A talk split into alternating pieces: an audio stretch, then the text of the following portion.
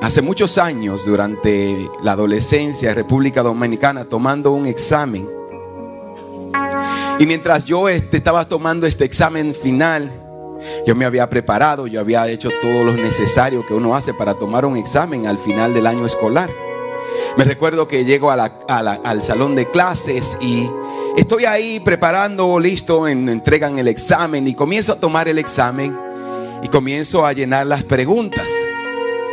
Y yo no sé si usted tuvo de esos amigos que siempre contaban contigo para pasar la clase.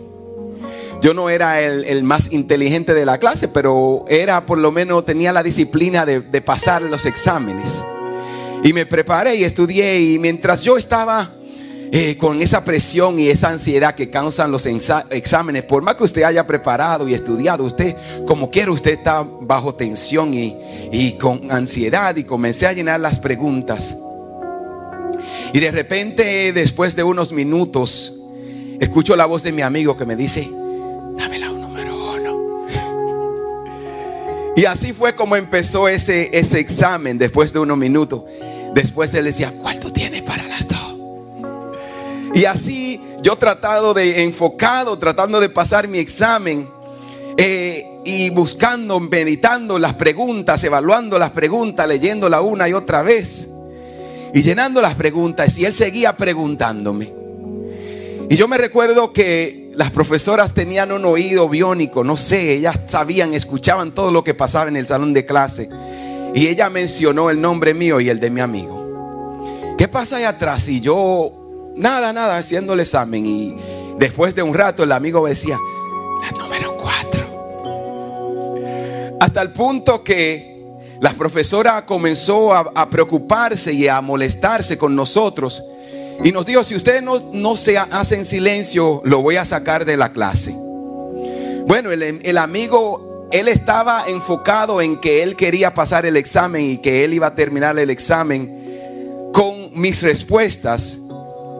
Y seguía insistiendo, preguntándome las, preguntas, hasta el punto que la profesora se levantó y nos sacó del salón de clase. Y gracias a Dios que yo había estudiado lo suficiente y había sido disciplinado lo suficiente y había mantenido una trayectoria en todo el año escolar que pudo salvarme para que yo pudiera pasar la clase. No pasó lo mismo con mi gran amigo porque o compañero de clase porque él era uno de esos traviesos que solamente iba a las clases a disfrutar y a gozar de la vida. Y al final cuando recibimos los resultados yo paso la clase, él no. Pero mire, muchas de las veces cuando tú estás enfocado, cuando tú estás tratando de llegar a un destino, cuando tú estás luchando por algo, siempre van a aparecer distracciones. Siempre van a aparecer, se van a presentar días en el trabajo donde te van a querer distraer de, lo, de tu asignación. Se van a presentar dificultades en la familia que van a eh, tratar de distraerte de tu destino, de tu asignación, de lo que Dios ha dicho para ti. Van a haber amigos que te van a tratar de distraer de lo que Dios ha dicho, de lo que tu asignación, de tu propósito en la vida. Y nosotros tenemos que mantenernos enfocados. Y eso es lo que quiero hablarte hoy acerca del título de esta, de esta reflexión bíblica, de este mensaje, diciéndote, enfócate. Y yo quiero que tú mire a la persona que está a tu lado y le digas, enfócate. Y mire, así mismo como nosotros tenemos distracciones, el mismo Cristo se encontró en una situación similar. Y la pregunta es cómo nosotros nos preparamos para mantenernos enfocados a pesar de las dificultades. A pesar de los problemas, a pesar de las distracciones, a pesar de las llamadas, a pesar de las necesidades, siempre va a suceder algo, siempre alguien va a necesitar algo de ti, siempre alguien va a necesitar tu ayuda, siempre alguien va a estar en peor condición que la tuya y va a pedir ayuda y va a tratar de buscarte. Y la pregunta sigue siendo, ¿cómo entonces nos mantenemos enfocados para llegar a nuestro destino? Mire, y Jesús en, el inicio de su ministerio se encontró en una situación similar. Jesús aparece en la escena y comienza a hacer milagros, comienza a sanar enfermos, comienza a hacer prodigios y la gente comienza a maravillarse y comienza a buscarlo. Y en el, el capítulo 1 del libro de Marcos encontramos esta historia. Como te dije, Jesús inicia su, su ministerio. Y en Marcos capítulo 1 del verso 33 al 38 leemos y dice de esta manera, el 33. El pueblo entero se juntó en la puerta para mirar. Oiga, toda la ciudad conoció de Jesús, toda la ciudad se enteró de Jesús, el pueblo entero se enteró de lo que Jesús estaba haciendo, se juntó para ver lo que Jesús estaba haciendo. Entonces Jesús sanó a mucha gente. Mire esto, sanó a mucha gente que padecían de diversas enfermedades. Expulsó muchos demonios pero como los demonios sabían quién él era, no los dejaba hablar. El versículo 35 dice, a la mañana siguiente, antes de amanecer, Jesús se levantó, fue a un lugar aislado para orar. Más, más tarde Simón y los otros salieron a buscarlo. Cuando lo encontraron le dijeron, todos te están buscando.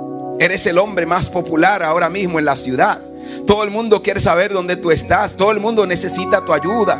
Tú eres el hombre con los recursos, con lo que necesitamos. Todo el mundo te está buscando. ¿Dónde tú te has metido? Me parece a ver Pedro diciendo al muchacho, ¿y a dónde tú estabas? Un hombre más tan popular, más conocido del mundo, el más famoso de las redes sociales. Tú eres viral hoy, todo el mundo quiere saber dónde estás. Pero mira la respuesta de Jesús en el verso 38. Jesús le respondió, debemos de seguir adelante e ir a otras ciudades y allá también predicaré porque para eso he venido. Algo que tú debes de saber y tienes que tener muy claro es esto, que para tú poder llegar a tu destino, para tú poder llegar al propósito de Dios para tu vida, tú debes de entender que tú no naciste o que solamente tú ocupas un espacio o un lugar en el espacio o en el universo, que tú existes solamente por accidente o que estás llenando un lugar. La otra cosa que debes de saber es que Dios no te creó solamente para que te pasaras toda la vida trabajando, haciendo cosas, trabajando, amontonando cosas. Tampoco Él te creó solamente para que tuvieras hijos, tuvieras una familia, te reproducieras y después muriera. Dios te creó con un propósito y es tú tienes que llevar a cabo ese propósito. Tú tienes que llevar a cabo ese destino y para tú poder llegar al destino, al propósito, al lugar que Dios estableció para ti, necesitas mantenerte enfocado. Necesitas tener los ojos en la mirada en Cristo, en el destino, en el propósito que Dios estableció para tu vida, que Dios estableció para tu casa, que Dios estableció para ti. Mira, todos nosotros tenemos una misión, una asignación que debemos de cumplir. Y yo sé que cuando todos evaluamos nuestro año, y usted medita en el año pasado, usted dice, wow, Hice cosas, algunas no. Logré algunas cosas y algunas no. Muchas veces nosotros evaluamos la vida por lo que hemos alcanzado, por lo que hemos obtenido. Pero nunca evaluamos la vida de acuerdo a lo que Dios ha dicho. A lo que Dios ha establecido, a los propósitos eternos de Dios para nosotros. Y nosotros todos tenemos que entender que lo que importa al final del día es la voluntad de Dios, lo que Dios dijo, lo que Dios ha establecido para ti. Entonces, ¿qué es lo que debemos de hacer? Lo primero que debemos de hacer para mantenernos enfocados lo encontramos en el versículo 35, que dice, antes de que amaneciera, antes de que amaneciera, de madrugada. Y mire, esta pregunta yo siempre me la he hecho, porque ¿cuándo es antes de amanecer? ¿Cuándo es el momento en el que Jesús se levantaba a orar? Y antes de amanecer no son las 6 de la mañana. Tampoco son las son las son las 5 de la mañana. Antes de amanecer son las 3 de la mañana. Y cuando tú investigas esto, cuando Jesús se levantaba a orar, era la madrugada, temprano, antes de que amaneciera, antes de que sus discípulos se levantaran. Y dice, se levantó y se fue a un lugar aislado a orar.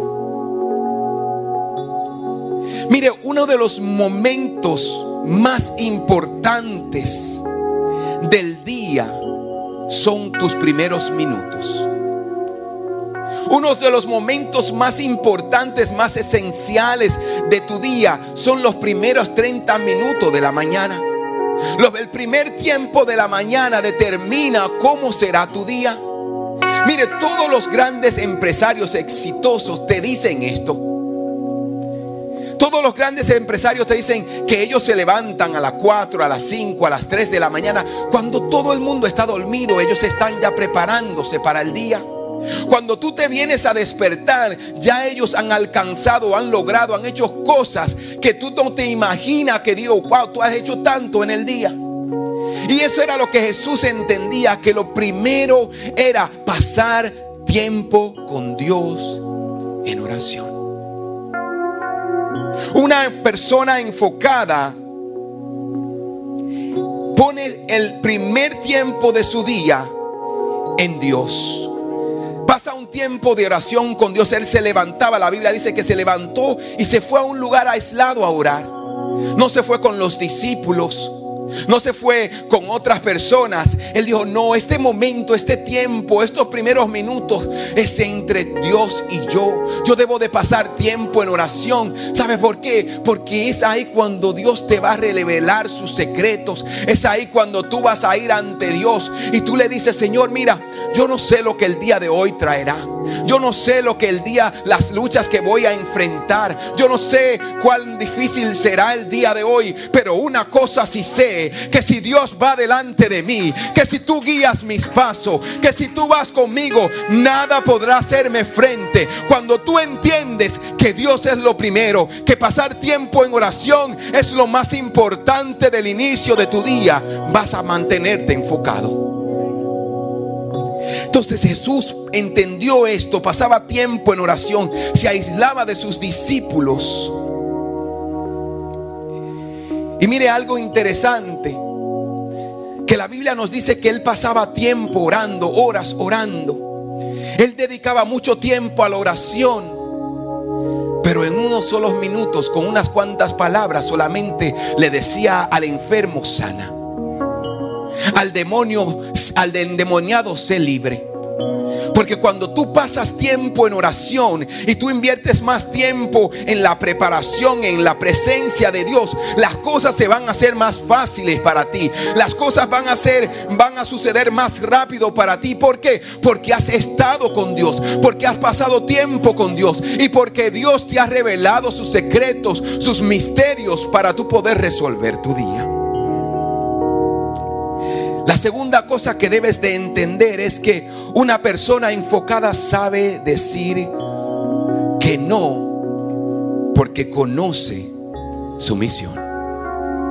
Una persona enfocada, una persona que conoce su propósito, sabe decir que no porque conoce su misión. Jesús nunca perdió su enfoque, él nunca perdió la misión, él nunca se, se desenfocó de lo que Dios tenía para él. Por eso él le dijo, no, yo he venido, debemos de seguir predicando porque para eso yo he venido. Yo he venido a establecer el reino de Dios aquí en la tierra. Yo he venido a completar la voluntad de Dios para mi vida, para la humanidad. Y por eso él se mantenía enfocado. Pero ¿qué es lo que pasa con nosotros, queridos hermanos? Y es que nosotros muchas veces no sabemos cuál es nuestra misión. Y muchas veces cuando sí la sabemos nos desenfocamos en otras cosas. Es cierto que hay que trabajar. Es cierto que hay que pasar tiempo y hacer cosas y atender las necesidades de la vida, pero hay algo más importante. Y eso, eso más importante es la asignación, es la misión que Dios te ha dado. Cuando nosotros nos presentemos ante, ante Dios, ¿usted cree que Dios le va a pedir cuenta por las cosas que no eran necesarias? Lo único que vale ante Dios es la voluntad, es el propósito, Él es el destino, es tu asignación. Dios no te va a preguntar qué pasó con el amigo, si pasó la clase o no la pasó. Dios te va a preguntar, ¿sabes qué? Yo te asigné a ti que llevaras el Evangelio, que predicaras a otros, que amaras al prójimo, que ayudaras al necesitado, que te enfocaras en las cosas que son eternas. Pero una de las grandes luchas de este tiempo del mundo cibernético es que todos ahora queremos ser virales. Todos queremos ser como la persona famosa, como lo que está popular. Mire, hay algo bien interesante en cuanto al Evangelio, a la predicación, a la verdad de Cristo. Y es que han pasado, mire, miles de años, han pasado modas, han pasado líderes, han pasado gobernantes, han pasado eh, diferentes estilos de música. Pero una cosa se permanece, permanece para siempre y es la palabra del Señor. Entonces tú debes de entender que lo importante no es estar de moda, no es lo que está más pegado, no es lo que está a la moda. Lo importante es hacer la voluntad de Dios, es mantenerte en la asignación que Dios ha establecido para tu vida, en lo que Dios te ha dicho que debes de cumplir. Mire, lo que separa a una persona exitosa de la demás persona es que se mantiene enfocado en su misión. Usted se recuerda cuando estudiaba en la universidad y si usted fue una de esas personas que, que era disciplinado o que entendía o que tenía eh, su asignación, era bien difícil muchas veces cuando en el caso mío mis amigos me decían, no, vamos a jugar baloncesto. Y yo le decía, yo tengo que hacer tareas. Yo tengo que terminar en un proyecto que estoy haciendo. Y eso es mantenerse enfocado. Y tú debes de entender algo, que el enfoque tuyo muchas veces no va a ser el de la persona que está al lado tuyo.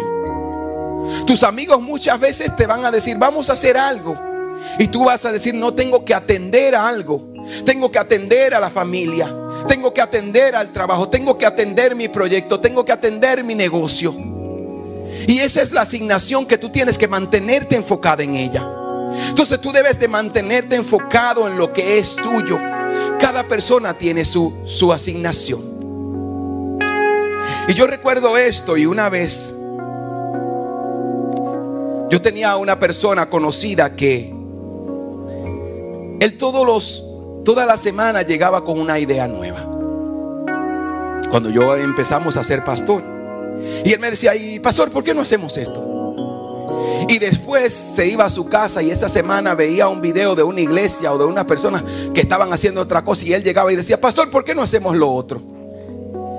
Y una de las cosas que yo entendí al principio y he entendido en la vida, que si yo no me mantengo enfocado, yo voy a estar cambiando de visión, de asignación, de cosas de un momento a otro, porque, ah, eso es lo que está de moda. Ah, pues entonces vamos para allá. No, pero yo tengo que mantenerme enfocado en lo que Dios ha dicho. Tú tienes que aprender a decir que no, porque si no los afanes, las cosas de la vida, las necesidades te van a gobernar. Te van a gobernar, tú vas a estar viviendo, atendiendo afanes tras otros y te vas a desenfocar de lo que Dios tiene para tu vida. La tercera cosa que debes de entender es que una persona enfocada sabe que su tiempo es limitado. Jesús entendió esto y en Mateo 26, 11, Él dijo, a los pobres siempre lo tendrán con ustedes, pero a mí no me van a tener siempre. Es bien interesante y a mí me da un poco de risa este texto bíblico porque muchas personas de este tiempo, ellos son más cristianos que Cristo.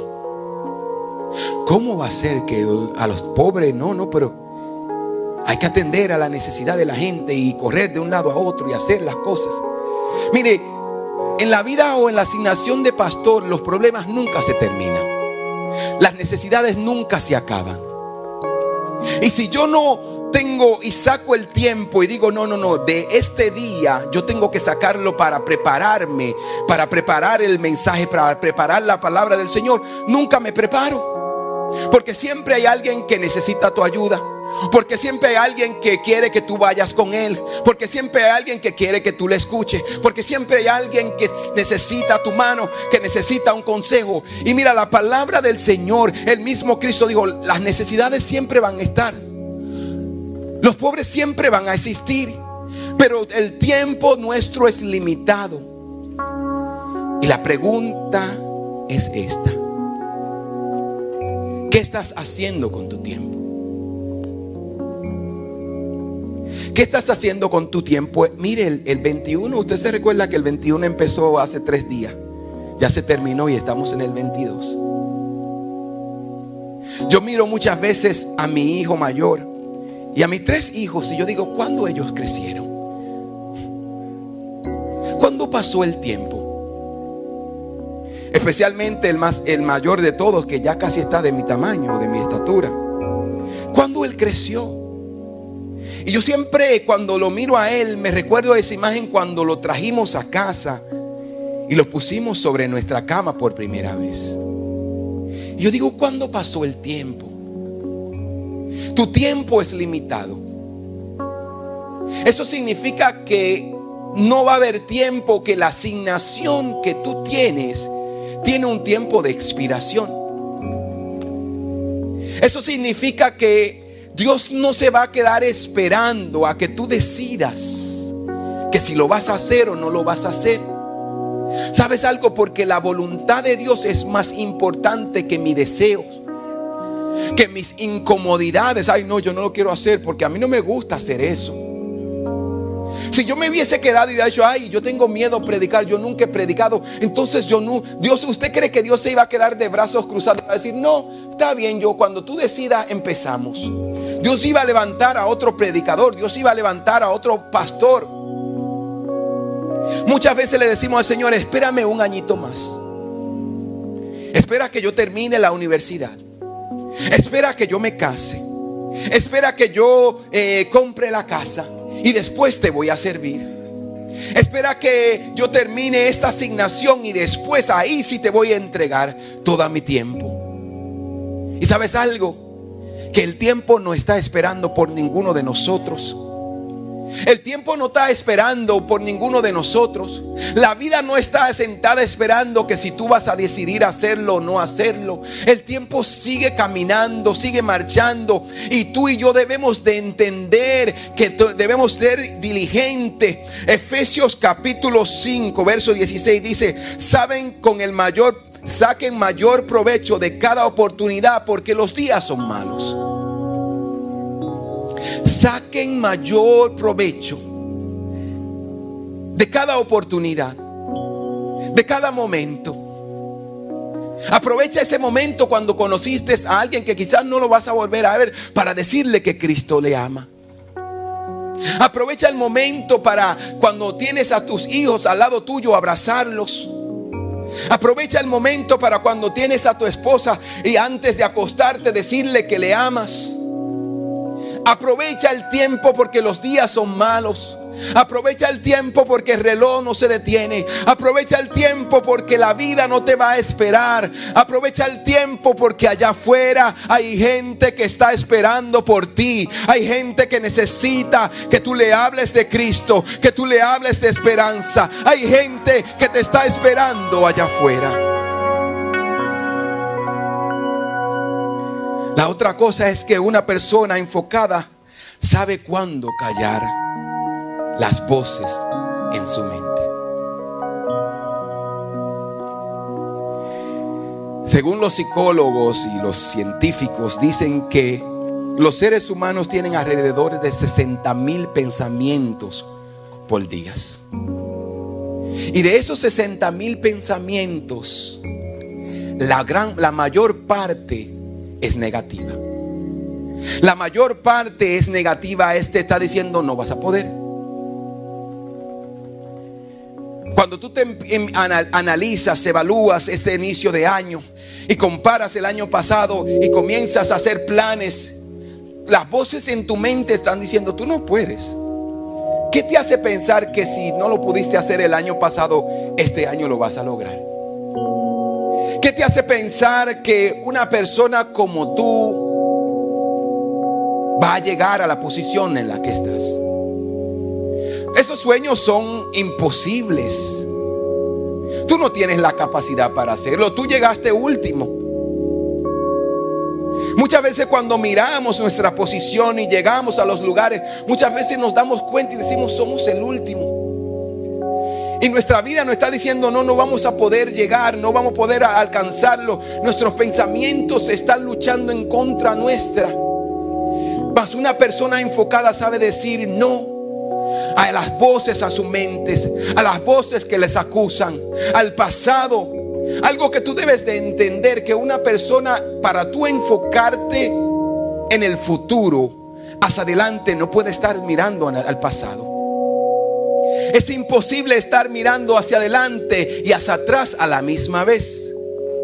Es imposible poder avanzar, estar pensando en cosas que quedaron atrás en cosas que no lograste atrás, en cosas que te pasaron en el, en el pasado. Mira, para tú poder avanzar debes decirle no al pasado.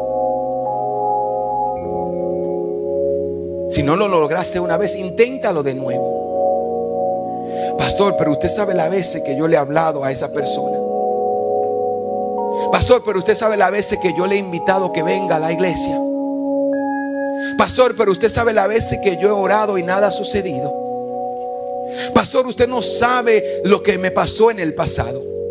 Y así hay muchas personas que viven sus relaciones porque alguien lo traicionó en el pasado. Ellos piensan que en el presente lo van a traicionar. Porque alguien lo trató mal en el pasado. Ellos piensan que en el presente lo van a traicionar. No, no, no, no. Si tú vives atado al pasado, mirando al pasado, no vas a poder mirar hacia adelante, hacia el frente, hacia lo que Dios tiene para tu vida. Debes de enfocarte hacia adelante con la mirada hacia Cristo. Enfócate. Enfócate en lo que tienes por delante. Filipenses 4:8 dice, ahora, amados hermanos, una cosa más para terminar. concéntrense en todo lo que es puro, todo lo que es bello, todo lo que es admirable. Piensen en cosas excelentes y dignas de alabanza. ¿En qué estás pensando? ¿En qué estás enfocado? ¿Cuáles son tus planes para este año? ¿Cuándo vas a decidir y comenzar a caminar en fe? No por vista, sino por lo que Dios dijo. Mire, el propósito de Dios para tu vida siempre va a retar a lo que tú ves. El propósito de Dios para tu vida siempre va a retar lo que tus ojos ven. El propósito de Dios para tu vida va te va a retar a ti mismo. Cada vez que Dios dice algo, Dios te va a poner algo siempre más grande de lo que tú puedes alcanzar. Dios siempre te va a poner frente a un gigante que tú crees que no puedes vencer. Dios siempre te va a poner frente a un sueño que dice, no, yo no puedo alcanzar esto. Pero para tú alcanzarlo vas a necesitar fe, vas a necesitar confianza en Cristo. Y eso es lo que Dios te está diciendo. Este año tengo cosas grandes para ti, pero no es con tu fuerza, es con la fuerza del Señor. Lo que Dios ha declarado para tu vida se va a cumplir. ¿Y por qué se va a cumplir? Porque Dios lo dijo. Y para concluir, una, una persona enfocada sabe decir que no al pecado.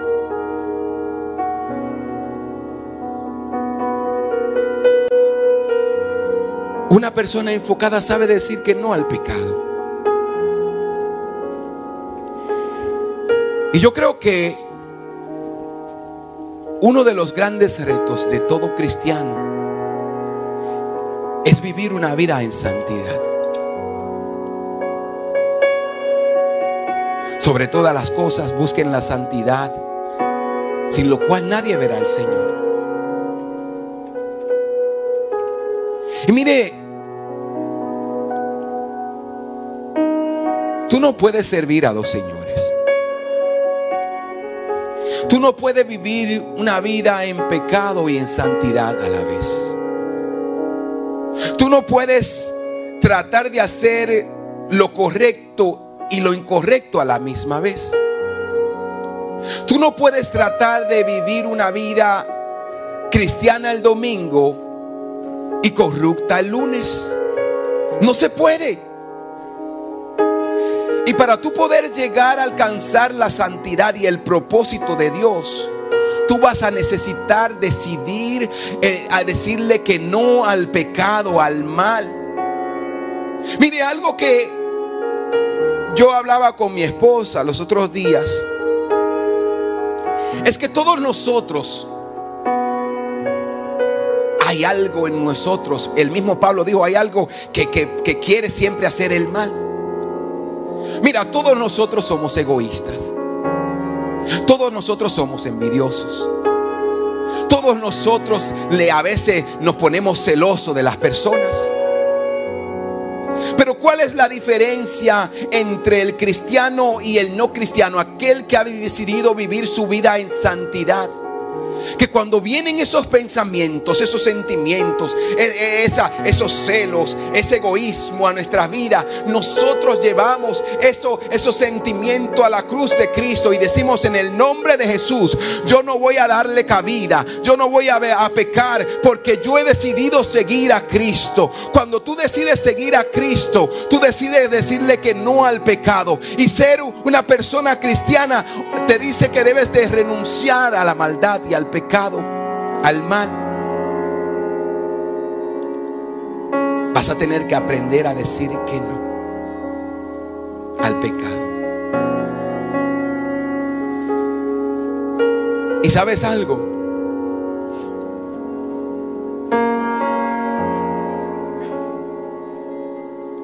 Para tú poder vivir una vida de fe, para tú poder vivir una vida de santidad, tú vas a tener que defraudar a alguien.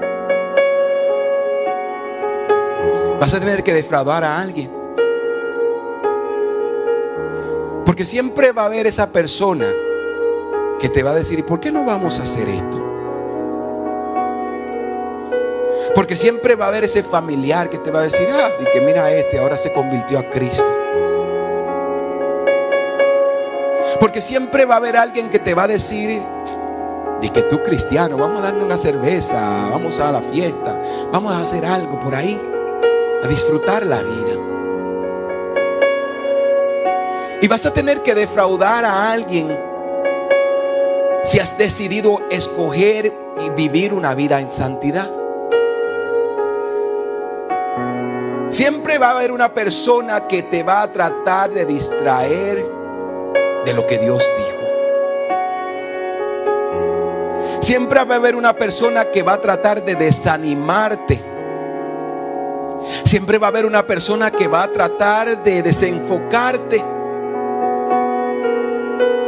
¿Sabes por qué? Porque muchas veces tus sueños van a ser demasiado grandes para la realidad en el que ellos viven. Satanás no quiere que tú sueñes. Porque Él sabe que cuando tú comienzas a soñar en Dios, son posibles para la gloria de Dios. Él sabe que cuando tú comienzas a caminar y te enfocas en lo que Dios dijo, que no hay nada que pueda desenfocarte, que no hay nada que pueda detenerte, porque cuando Dios habla, porque el cielo y la tierra pasarán, pero lo que Dios dijo, pero su palabra, pero lo que Dios ha prometido sobre tu vida se va a cumplir. Tú lo vas a alcanzar. Tienes que comenzar a, a caminar enfocado en lo que Dios está diciendo que hagas. Y van a venir esas voces y te van a decir, hoy no vas a poder. Van a venir esas voces que te van a decir, hace dos semanas la iglesia estaba llena y mira la iglesia hoy. Pero eso significa que lo que Dios dijo se detuvo, se va a detener. Pero eso significa que lo que Dios empezó a hacer se va a detener. No. Las circunstancias de la vida no deben de ser un obstáculo ni una distracción para lo que Dios te está hablando, para lo que Dios ha establecido para ti.